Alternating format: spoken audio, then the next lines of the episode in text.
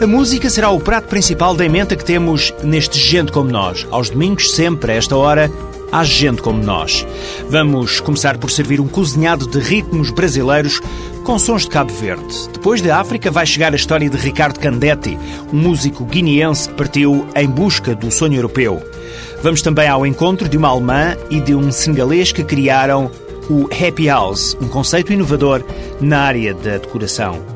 Estas são histórias de vida para descobrir neste Gente Como Nós, parceria TSF-ACIDI, Alto Comissariado para a Imigração e Diálogo Intercultural.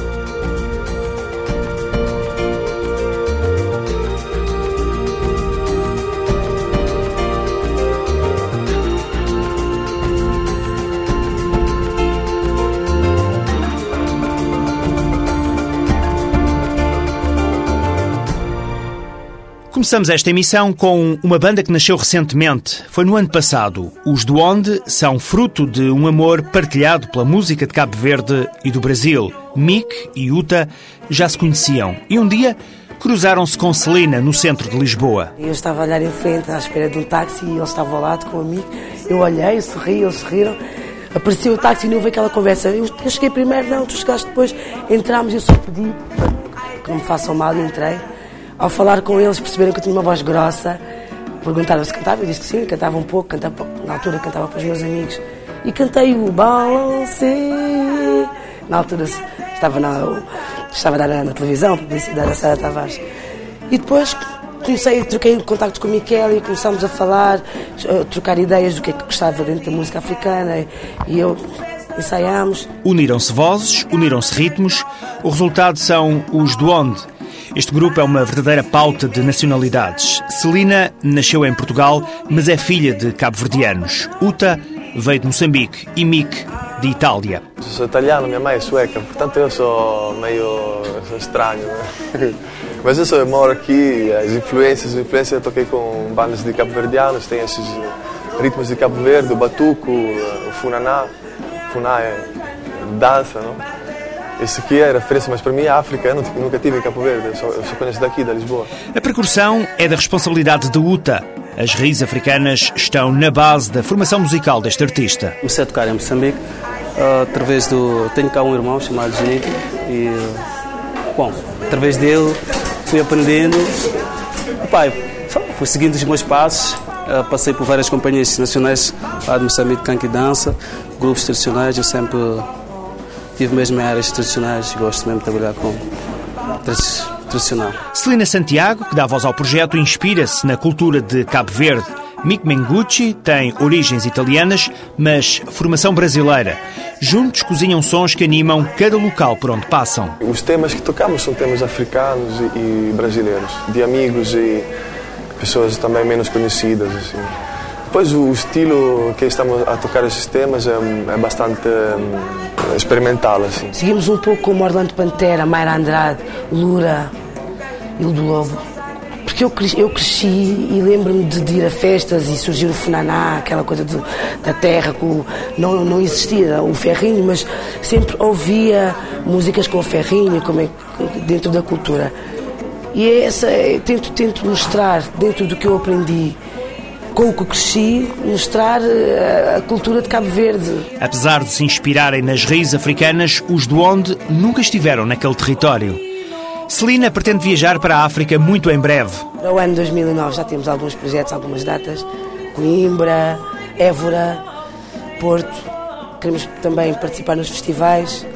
E quero ir a Cabo Verde, porque eu não conheço Cabo Verde. Não conheço Cabo Verde. Eu quero levar o Michele lá. Quero. Um dos, o que eu queria fazer é chegar dentro do Festival do Mindelo e dizer Cabo Verde de antiga, de antiga ti, terra, para poder pisar e dizer já cheguei. No futuro, Mick quer atuar em festivais no estrangeiro, mas por enquanto a banda apenas toca em bares e pequenas festas. Em termos uh, profissionais, uh, eu quero ter, poder dar concertos uh, fora de Portugal também e, e poder viver nisso. e, e ter tempo para criar e, e encontrar coisas novas. Por enquanto, sim, estamos, na luta dos bares e da discotecas, arranja uma coisa aí. Mas pronto, eu queria tocar em festivais. Juntos, Mick, Celina e Yuta dão brilho ao projeto do Onde. As identidades confundem-se e a vibração da música espalha as cores do Brasil e de Cabo Verde.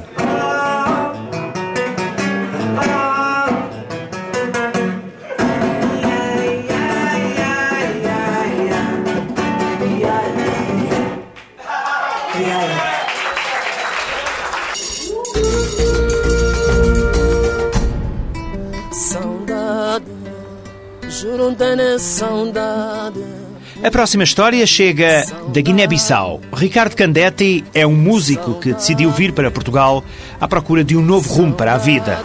Olá, eu sou Ricardo Nino, sou natural da Guiné-Bissau.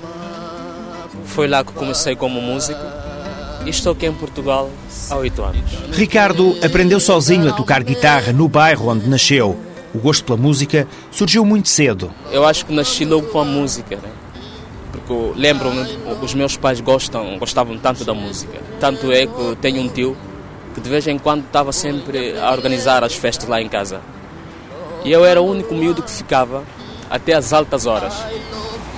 Porque eu conseguia dançar os passos, batotar os passos, os passos delas. Eu dançava bem. Então por isso deixavam-me ficar, aquilo davam-lhe graça. E riam com aquilo. O triunfo num festival guineense deu-lhe a projeção que precisava para mostrar além fronteiras a música que interpreta. Como em Guiné sempre, de vez em quando, organizam os festivais para dar oportunidade aos novos, aos novos valores, eu ganhei um concurso. Este concurso costuma ser organizado sempre no, nos, meses, nos meados do, do maio. É uma chama-se Massa e que é um festival que se faz em, em Abidjan. E fizeram aquele festival e eu apurei e foi daí que eu fui eh, selecionado para participar neste festival. E fui representar a Guiné-Bissau. Foi a primeira vez que eu saí do país para representar a Guiné-Bissau. Ricardo Candetti deixou a Guiné com um pouco mais do que uma viola na bagagem. Depois de ter atuado na Exposição Internacional de Hannover, na Alemanha, em 2000, o artista decidiu que ainda não era tempo de regressar às origens. O destino não é Portugal, o destino é a Alemanha. Depois de volta é que a gente ficou cá. Porque tinha, tinha várias razões e muitas vantagens também, em termos de, dos objetivos que eu já tinha traçado. Uma delas é gravar um disco.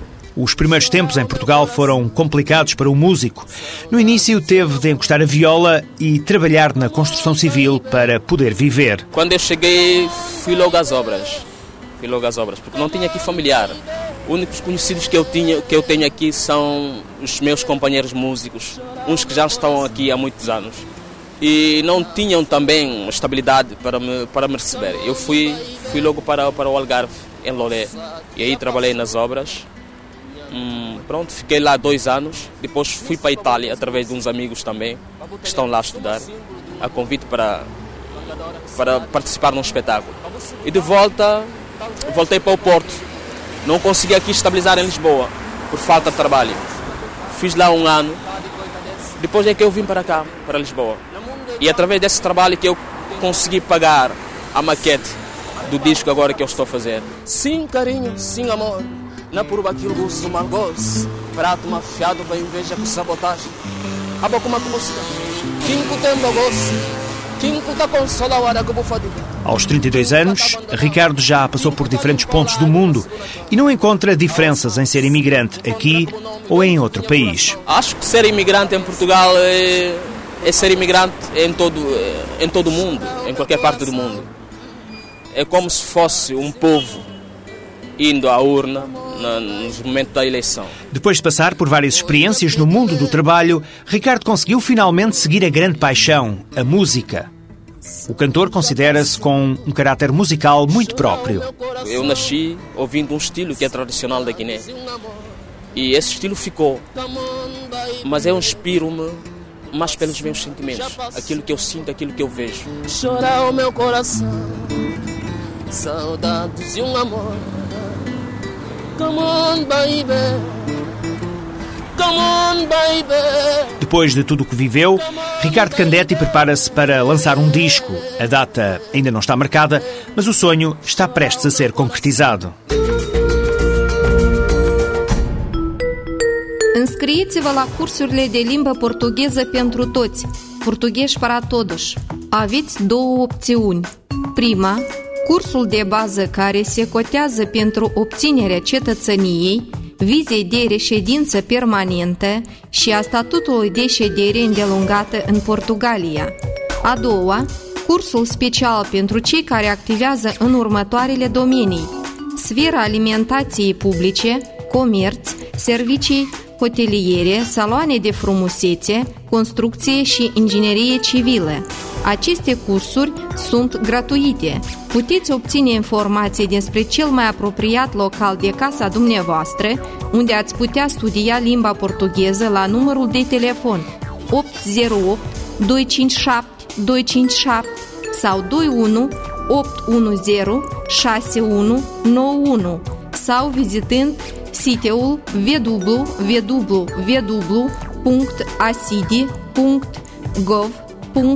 www.asidi.gov.pt bară CREN.